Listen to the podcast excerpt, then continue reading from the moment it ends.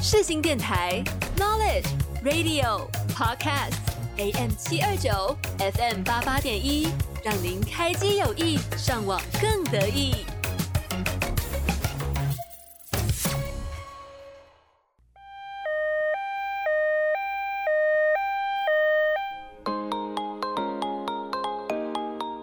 你今天剧荒了吗？剧荒 ICU，剧荒 ICU，我是主持人 Cathy。每周三下午两点到两点半，在空中与你相见。欢迎各位来到今天的剧荒 ICU，我是主持人 Kathy。那今天呢，在节目开始之前，我可能要先各位跟各位说一声抱歉，原因是因为我上礼拜的礼拜三两点我缺席了。那原因是什么呢？是因为我那个礼拜就是直接一个大过，诶，但不是过敏，是感冒。我到现在声音都还有点，就是有点鼻音鼻音的。但反正我上礼拜真的是严重到一个不行。那个是我大概来台北，呃，我诶、我来台北两年第一次感冒。就是我真我是一个很少很少感冒的人，然后结果没想到这次感冒会这么的严重。但因为前阵子真的就是流感蛮严重的，所以我就中招了。然后就一整天都躺在床上，然后狂发烧，然后整个声音都超级无敌难听，就真的是难听到没有办法出来录音的那种难听。然后就是已经不是那种鼻音的状况了，是那种已经声音就是呃的那种沙哑声。但反正我上礼拜就是因为没有办法录音，所以我就缺席了。所以上礼拜陪伴你们的可能是一堆音乐。那今天呢，我就来补回来。那你们还记得我之前有一直在那边说，就是我很期待长月璟明吗？没错，他现在上了，然后呢，我也就是花了大概一两个礼拜的时间把它看完，嗯，所以呢，我今天就想要小小的聊一下长月烬明。那长月烬明整体来说给我的感觉没有到我想象中的这么好，那原因是什么？我后面可以再跟各位分享。那我们今天节目就来聊聊长月烬明，有兴趣的朋友们就一起跟我听下去吧。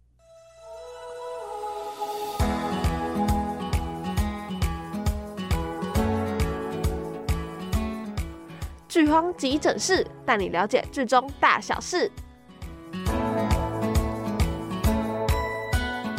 好的，欢迎来到剧荒急诊室。那接下来就来跟各位分享一下长月烬明。那我只能说，就是长月烬明，在我整个花了一两个礼拜时间把它看完，我觉得没有我想象中的这么好看。就是因为我已经应该有二刷过他两次的小说，但小说真的就是非常非常的好看。然后我必须说，我真的不知道到底是。剪辑的问题还是怎么样？就是我完全，嗯嗯，就是我我会觉得说，我整个这样看下来，剧情就是有点混乱，然后有点碎碎的。但是，呃，要说精彩嘛，其实也蛮精彩的。然后要说还原嘛，其实他们也都有还原。但我就不知道到底是哪里的问题，然后就是会觉得，嗯，整个看起来都。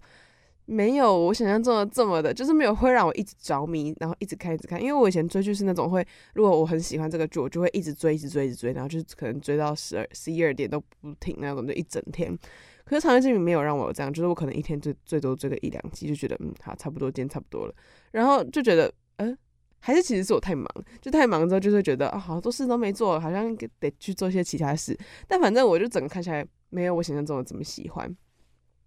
但它没有不好看啊，就是，嗯、我整个这样看下来是剧情啊精彩程度，我是觉得还蛮精彩的。然后整个一些转折什么的也都有，对。但反正到底是什么问题，我其实也不太清楚。那我现在跟你们介绍一下简单的长月烬明的资料好了。那它的原著呢，其实是有藤罗维之，你知道藤罗维之是多厉害吗？他就是写过一大堆很有名的小说，然后也都有影视化。那长月烬明是他的《黑月光拿稳 BE 剧本》。真的，我那时候其实我还在前阵子还很疯小说的时候，我其实看到这个小说大家都在推荐，我想说这个名字也太中二了吧，完全不想看。可是后来我真的看到太多太多人都在推了，然后后来又说，嗯、呃，他们要影视化，然后是白鹿跟罗云熙要出演，那我想说，哎呦，那好像有点东西哦。然后我就好，那不然我来看一下好了。没想到他小说真的非常的好看，我真的强烈建议大家可以先去看小说，再去看电视剧。嗯，你就会感受到差异，但是，呃，可能还是因为剧情有一些更改啊。但是我觉得，以单纯以小说来讲的话，这本是非常非常好看的一个剧情。然后，它的主演就是罗云熙跟白鹿嘛，然后导演呢叫做居觉亮，类型的话是古装仙侠剧，然后集数话是四十集。那因为现在大陆那边好像，呃，一个电视剧集数不能超过四十吗？反正就是因为他们得压在那个集数之内，所以他们很多剧情都有做删减跟更改，然后可能就会让整个剧的完整度看起来没有那么好。我觉得可能是因为剪辑的关系啦，但是就是也没办法，那就是他们的规定。OK，那我们接下来就是要来讲讲看长月烬明的故事大纲到底在讲什么。就是因为我刚刚前面说它很复杂，很错综复杂，然后转折一大堆，到底是怎样的故事呢？那一直又说它很好看。我跟你说，长月烬明的剧本其实真的是蛮好看的，就是他们呃一些。仙侠剧就是有别于一般仙侠剧的剧情，就是一般仙侠剧大概就是三生三世什么之类，就是肯定要先在在仙界，然后再去人间，然后再去魔界什么之类，然后就这样要走完一轮，然后最后才会修成正果之类的。但是长月烬明不太一样，长月烬明虽然说有仙界、人界跟魔界，但是呢，他们就是嗯比较不一样。那到底是怎样？我就来跟你们说，反正就是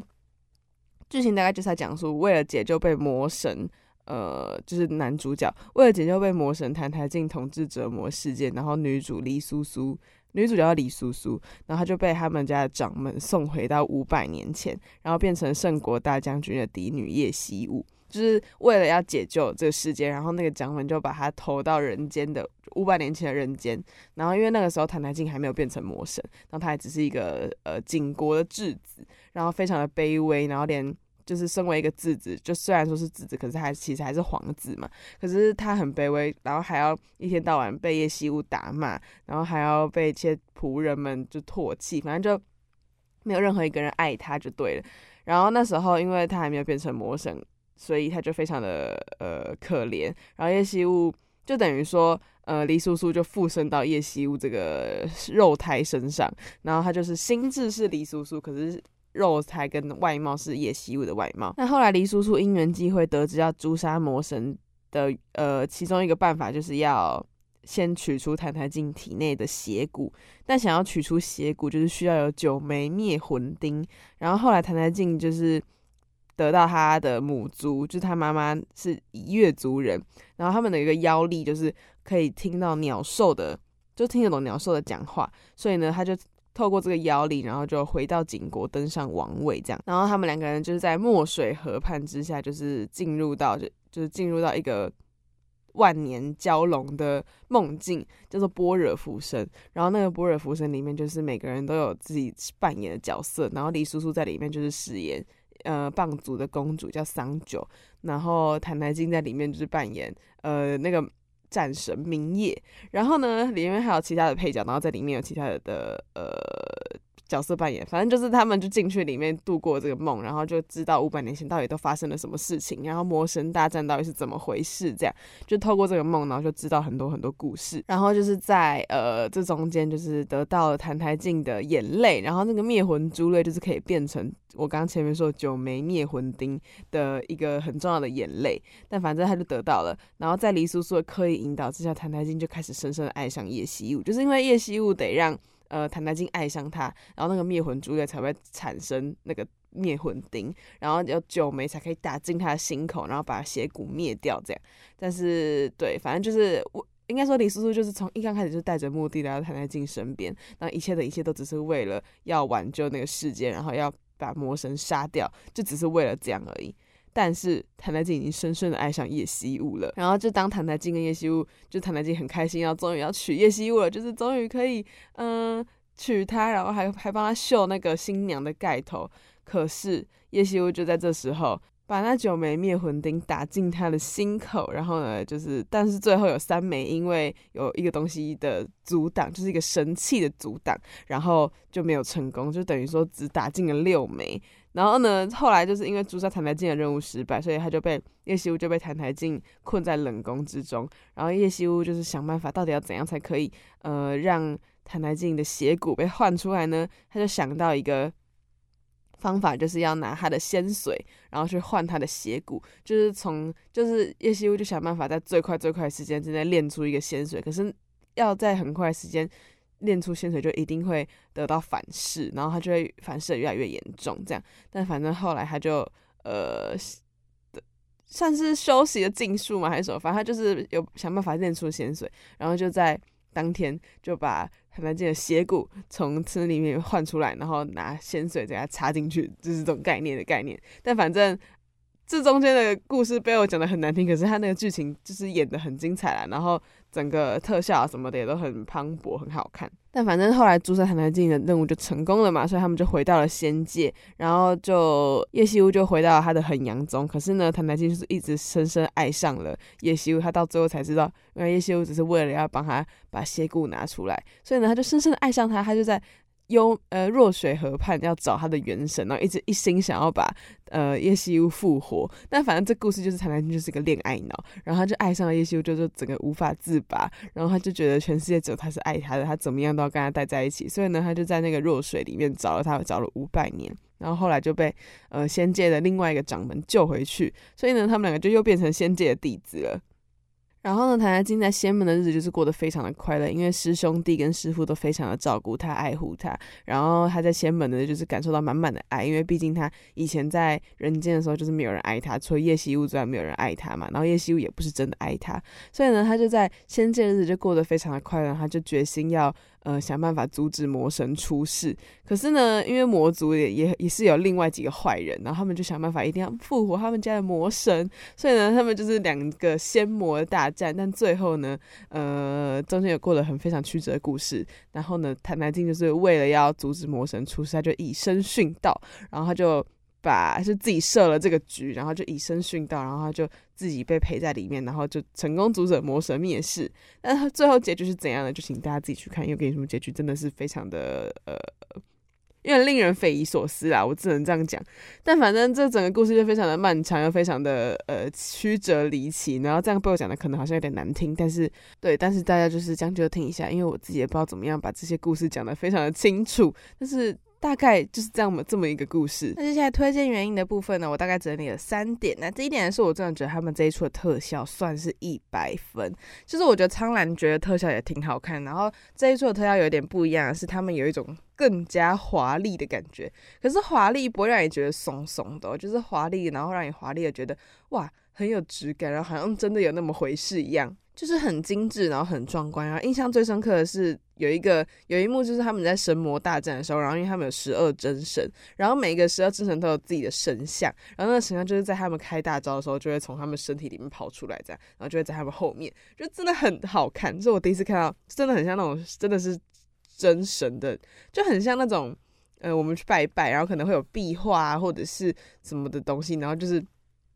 真的就像出现在那里面的画面一样，就是非常的好看。然后还有包括他们施法时候的特效，也都是那种很精致。然后可能就是比如说澹台烬在仙界的法术叫什么逍遥剑意，然后就有很多很多很多剑跑出来，然后那个剑就会这样咻咻咻咻一直飞，就是很特别。然后是没有看过，然后又不会那种好像仙仙的，然后就是只有那些光啊什么之类的又没有，就是他们做的特效真的算是有点东西，所以我就觉得蛮厉害的。那再来第二点是，我觉得他们妆造也真的是非常的特别。就我从刚开始就有在说，长月烬明其实很出圈，就是他们的妆造嘛。因为有别于一般的仙侠剧，他们的妆造可能就是比较仙气飘飘啊，然后可能就白色为主，粉红色就那种薄纱的感觉。但长月烬明就是呃，从最刚开始就是以敦煌风为主视觉，然后他们的敦煌风就是非常的华丽，然后大概都是用一些。丝绸啊，然后头链啊，这种很华丽的饰品，然后打造出一种。浓浓的敦煌风的神仙感，然后整个看起来就是那种很华丽又很庄重的感觉。就是你们知道敦煌的壁画，比如说什么莫高窟啊什么之类的，那种壁画里面就是会有很多神女啊什么什么的，就是真的就是那种感觉。我觉得他们的妆造真的做的很好，而且我觉得叶西有很多套衣服都很好看。然后因为我刚刚不是说他们有进去般若浮生里面，然后她是饰演一个蚌族的公主嘛，我觉得她蚌族的公主的衣服也超好看，他们就是头上会有很多珍珠，然后那种珍珠又不是那种很像松松的那种。就是一颗一颗一颗，又不是，就他们的整个妆啊，然后可能会有很多亮片，然后因为他们是贝壳嘛，所以贝壳就是很多亮亮的东西啊，就是在他们身上出现，就一整个很有质感，可是又不会让你觉得很有点华丽的，太像土豪，也也不会，就是。有一种华丽的刚刚好的感觉，所以我觉得他们的妆造真的是蛮厉害的。如果你们想要先去看他们，你可以去查他们的剧照，然后他们的剧照就是会有一个是十二真神的壁画，那个壁画真的画的超厉害，就很像，真的就很像敦煌莫高窟里面那种壁画，然后是真人版，就真的觉得很厉害。那在第三点是，我觉得他们的剧情转折算多，然后让人看的一直都处于一个很激动啊、很高昂的状态。然后因为主角群里面就是他们主要有四个主角，然后。每一个主角都有三个身份，就是多重身份，然后一直转换，一直转换，就让你觉得这个关系很错综复杂，然后就还还蛮精彩的。所以我觉得，呃。剧情也是挺好的啦，只不过就可能剪辑的部分我会觉得稍微有一点不好这样。好，那接下来听到这边呢，我就来放一首音乐。那这首音乐是《长月烬明》里面所有的 OST 我最喜欢的一首，也是唯一一首比较甜甜的谈恋爱的歌。它叫做《指你》，然后是由双生演唱的，真的非常的甜。然后我就是听了这首之后，就是我还我在还没有开始追之前，我就已经先听到这首歌，然后就已经先把它放到音乐单里面，然后就是每天出门都在听，就觉得这首歌很甜。然后也算是唯一一个《长月烬明》里面的小甜歌，不然其他真的都是又悲惨，然后又凄凉，就是真的蛮惨的。那我们就一起来欣赏这首《指你》。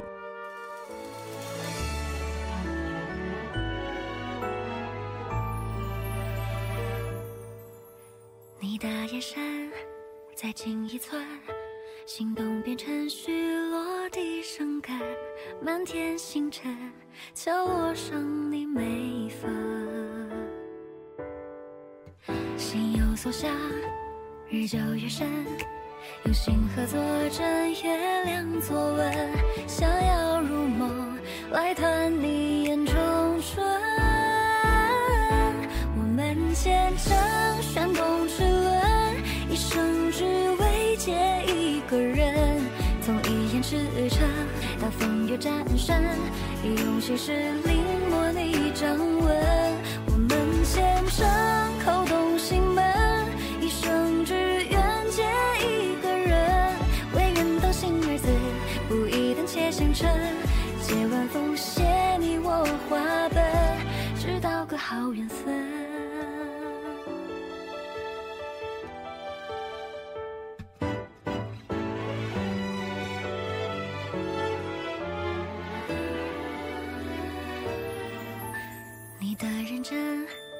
深一寸，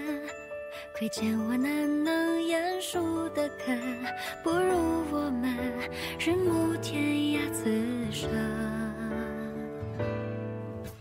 不该沉沦，不知沉沦，可世间感动本该天真，不如我们就这样过一生。我们虔诚旋动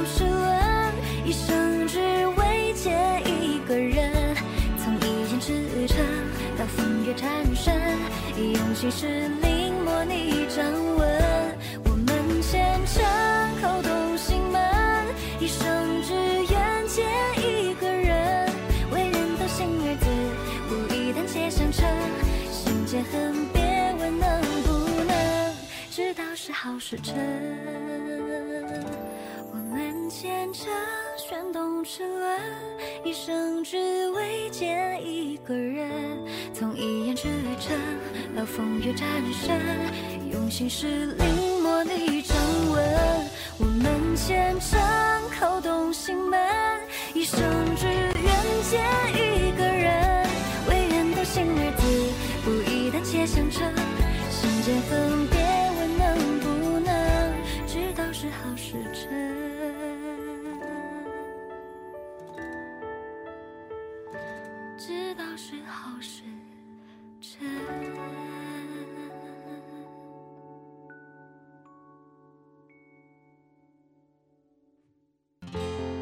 What are you waiting for？你在等我吗？我是韦礼安。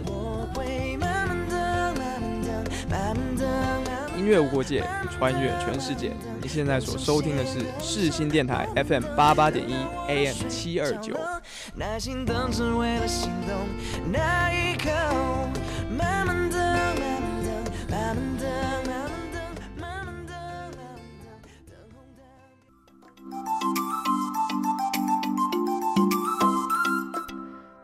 手术室，让你追剧无难事。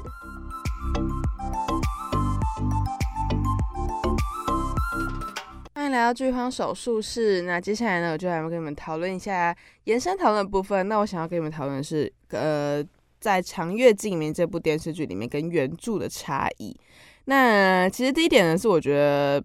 比较值得讨论的是女二叶冰裳。那她其实在剧里面有三个身份，可是，在小说里面他其实只有呃一个、两个、两个而已，就是在。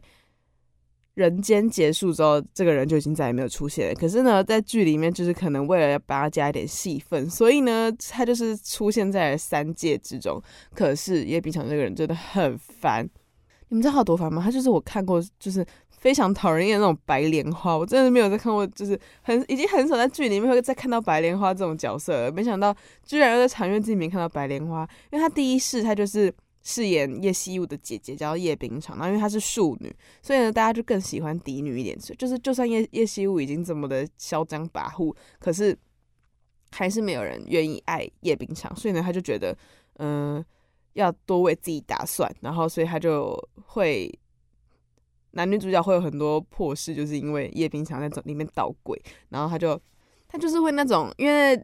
男二非常非常的喜欢他，然后也很爱他，所以呢。他就是有点像是为了保全自己，然后就看澹台烬跟他的男二到底哪一个比较，哪一个会赢，然后哪个会赢他就倒哪一边，就是那种墙头草，就是只是为了活下来，反正就很讨人厌就对了。那再来第二个是最讨厌的，就是在《般若浮生》里面他饰演天欢。哦，我跟你们说，那个天欢真是有够讨人厌，真的超级讨厌，就是因为在那个梦里面他就很爱很爱澹台烬，然后因为澹台烬不是很喜欢那个棒祖公主桑九嘛，所以呢。他就在里面捣鬼，然后呢，他就一直在中间就是传话错误，就跟桑九说：“哦，明夜不见你，可能是因为他就是暂时在忙啊，然后他就不想见你。如果你去见他的话，你可能的腰细就会伤到他什么的。”然后桑九就非常的天真单纯，他就觉得说：“那我一定不能靠近他。”然后他们两个就是开始有尴尬、有别扭，然后有嫌隙，然后呢，天欢就得逞了。然后最后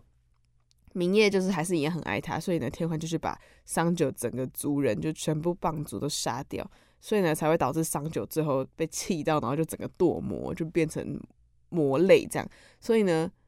这整个悲惨的故事就是因为天欢在那边给我搞鬼，天欢真的是有够讨人厌的。然后第三世就是他饰演墨墨女是魔族的人，但第三世他就比较没有那么的讨人厌，他就是比较像是在还他前面两个的债，然后就在乖乖谈他的恋爱，就是没有特别做什么坏事，但他也没有做什么好事，就是墨女也是算是一个蛮讨厌的。我现在一直讲讲，讲到一半突然鼻音是怎样？但反正呢，陈都灵饰演的三个角色没有一个是好东西，真是有够令人生气的。我真的不懂为什么。为什么要把剧情加了这么多？就是他的戏份其实可以不用这么多，就人间结束好了就好了，不用再多了。不懂再多那第三世是要干嘛？反正叶冰裳真的很令人讨厌。我跟你说，你们去看的话，你们一定会被他气死。那再第二点是，我觉得结局其实蛮模糊的，因为小说里面其实有两个结局，一个是 B E，一个是 H E。然后那时候就很多人都在猜说，到底会用 H E 还是会用 B E。可是呢，剧情里面的剧情的结局就是有一点模棱两可，就是。到底是 H E 吗？可是他们最后一幕又有在一起，可是他们也没有解多做解释。就是我觉得他们的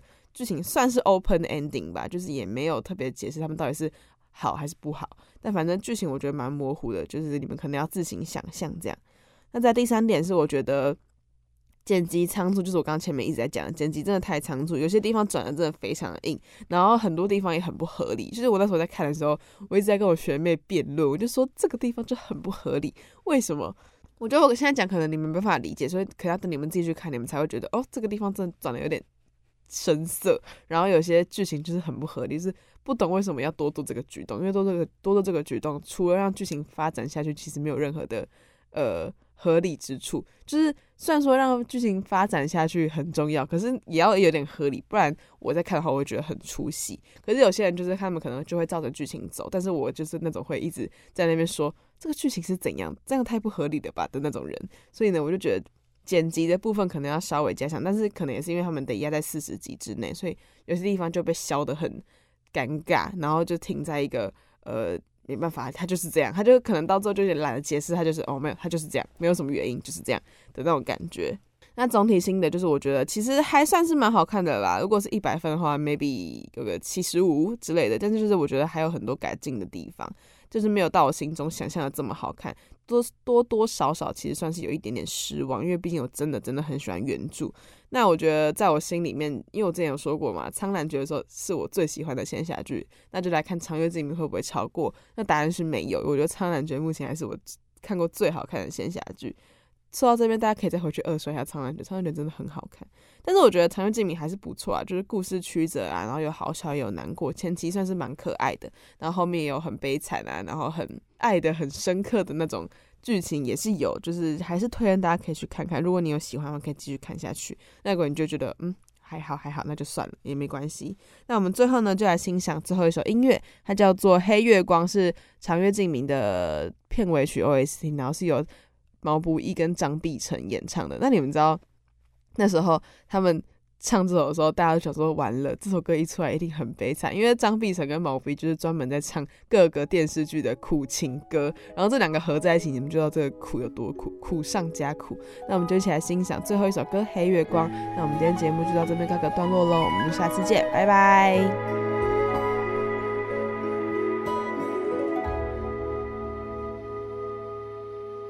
繁星时抬眸间，忽然月上缺。红尘是花三千，大雪零落的眼。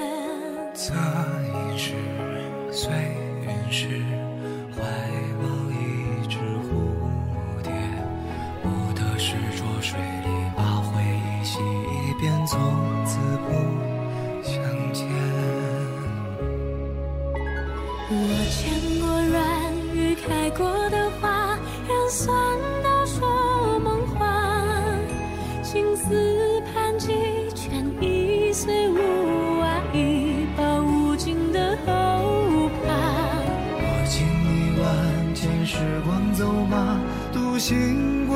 准备爱呀，撕去了满身鸦与孤沙，前程如月光无瑕。